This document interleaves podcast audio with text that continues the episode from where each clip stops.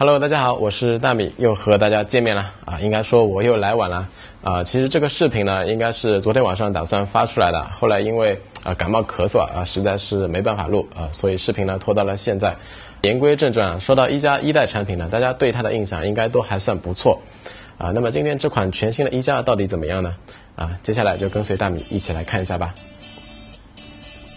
首先来说一下大米手上的这台顶配版一加二啊，由于担心到时候会抢不到啊，所以是在发布会当天晚上花了两百块钱买的邀请码，直接下了单啊，这样也就免去了到时候被耍猴的风险啊。啊，不过四号当天呢，大米也是去京东和官网试抢了一下啊，结果还真的是秒售罄。OK，废话不多说，接下来一起来开箱吧。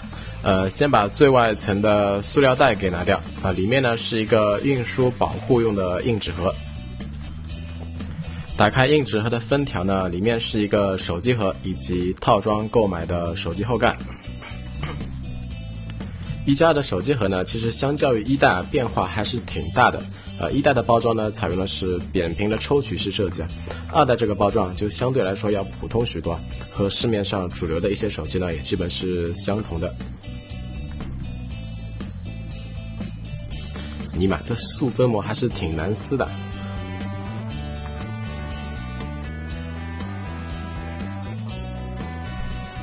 这这没指甲还真有点难撕啊！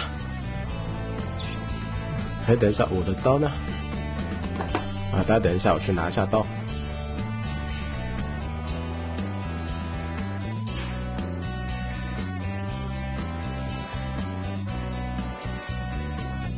都说武功再好也怕菜刀，还真应了这句话。呃，用菜刀开箱呢还是比较顺手啊，分分钟就打开了。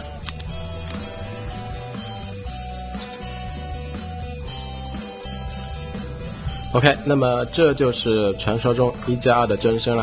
啊，我们先把它放一遍，来看一下附件。呃，这个是保卡说明书。啊，下边呢是充电器和数据线。啊，从充电器的规格上来看，是只支持五伏二 A 的，哎，也就是说啊，一加并不支持高通最新的快速充电技术。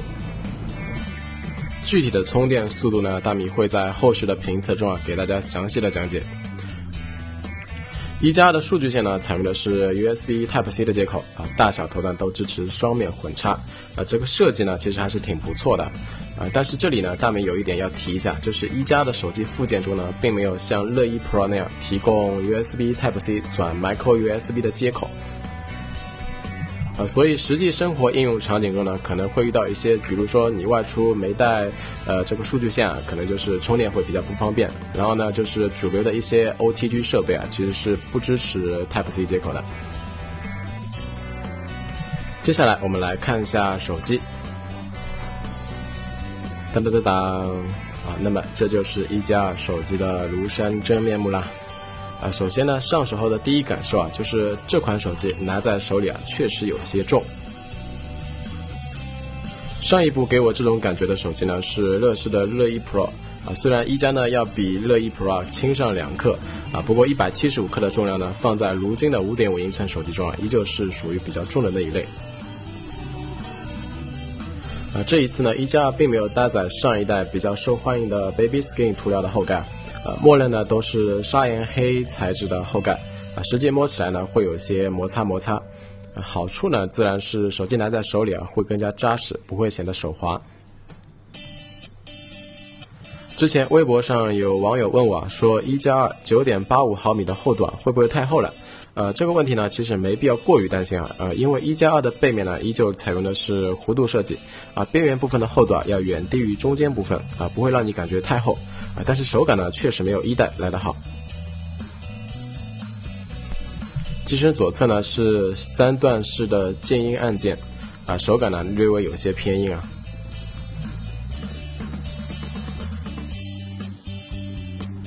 屏幕下方呢是指纹解锁 Home 键啊，这个 Home 键呢和我们通常看到的三星、苹果、魅族那种按压式指纹解锁有点不一样啊。虽然一加的指纹解锁呢也在正面，但是它没有物理按键的按压回弹功能啊，这里仅仅是一个传感器。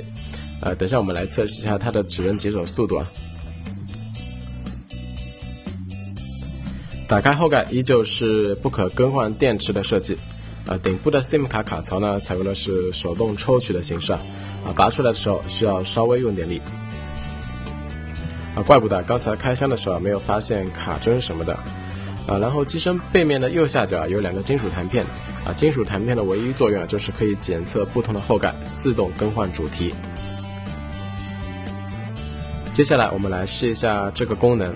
呃，大米购买的这个后盖是凯夫拉材质的。啊，之前呢也有网友问我，就是如果买的话，买什么版本的后盖更加好看一些？啊，这里呢大米分享一下自己的看法。啊，就是竹制版和栓织版两种颜色呢，啊比较亮。啊，它会和一加二那种暗色的金属中框产生比较明显的违和感，而不像一加一代那样包裹式的设计呢，看起来会更加一体一些。还有这个凯夫拉材质呢，并不像有些同学认为的那样会有些光滑，呃，相反的，这个材质呢，摸起来会有一些类肤质的触感，啊，所以想购买后盖套装版的同学呢，大米建议啊，大家买凯夫拉版本比较好一些。OK，那么装上后盖后啊，系统并不会自动进行主题切换，啊，需要在设置中呢打开主题切换功能。哎，好了，啊，这样就可以了，啊，不过这里有一个小小的问题啊，就是换上定制版的后盖后呢，如果想换回默认的砂岩黑，啊，系统是不会自动切换回原来的主题的，啊，需要手动在设置中关闭主题切换功能才会进行还原。接下来我们来试一下一加二的指纹解锁速度，呃，从露露的速度来看呢，并不快，啊，基本每次都需要十八到十九次左右，啊，这一点和 MX 五有点类似。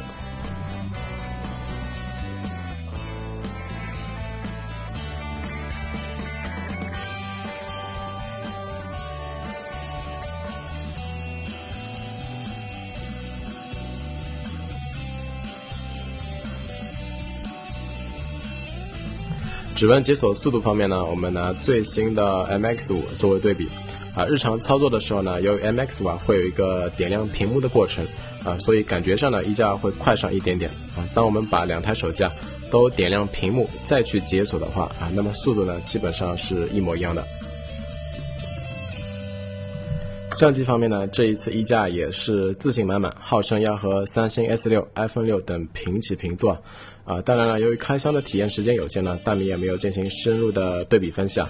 呃，相机的启动速度呢，呃，相比 MX 五呢，基本是相差不大。最后来测试一下一加二的发热情况啊。作为骁龙八幺零的机型呢，我想发热也是大家最为关心的部分。我们拿典型的小米 Note 顶配版作为参考啊，室温为三十二点九度的情况下，三十分钟的 NBA 两 K 幺五之后，呃，小米 Note 顶配版的最高温度呢为五十一度，啊，一加的最高温度呢为五十三点四度，啊，发热啊要稍微高一些。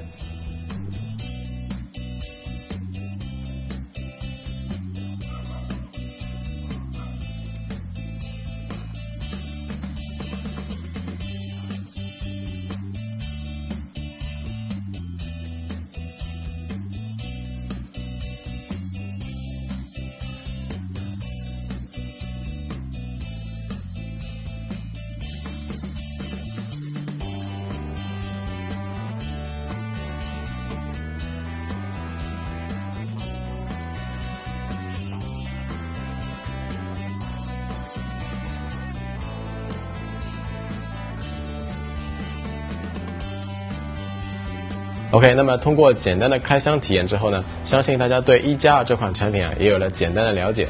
啊，那么关于这款手机的相机、续航、屏幕以及系统方面的呃深度评测呢，大米会在下周为大家带来。啊，对了，呃，关于相机部分的测试呢，大米会加入 LG 的 G 四以及三星的 S 六，来看看一加二这款手机的相机部分是否真的如发布会上说的那么牛逼。视频最后呢，大米会在微博上发起一个转发抽奖的活动啊，呃，奖品呢是一加二的邀请码一枚啊。那么如果你是想要购买一加二的用户呢，啊，那么就赶紧关注大米的微博参加这次活动吧。OK，今天的视频啊就到这里。如果觉得视频做的还不错，那就赶紧点击屏幕下方的订阅按钮吧。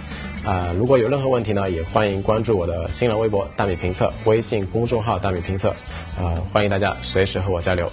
我们下期视频不见不散，拜拜。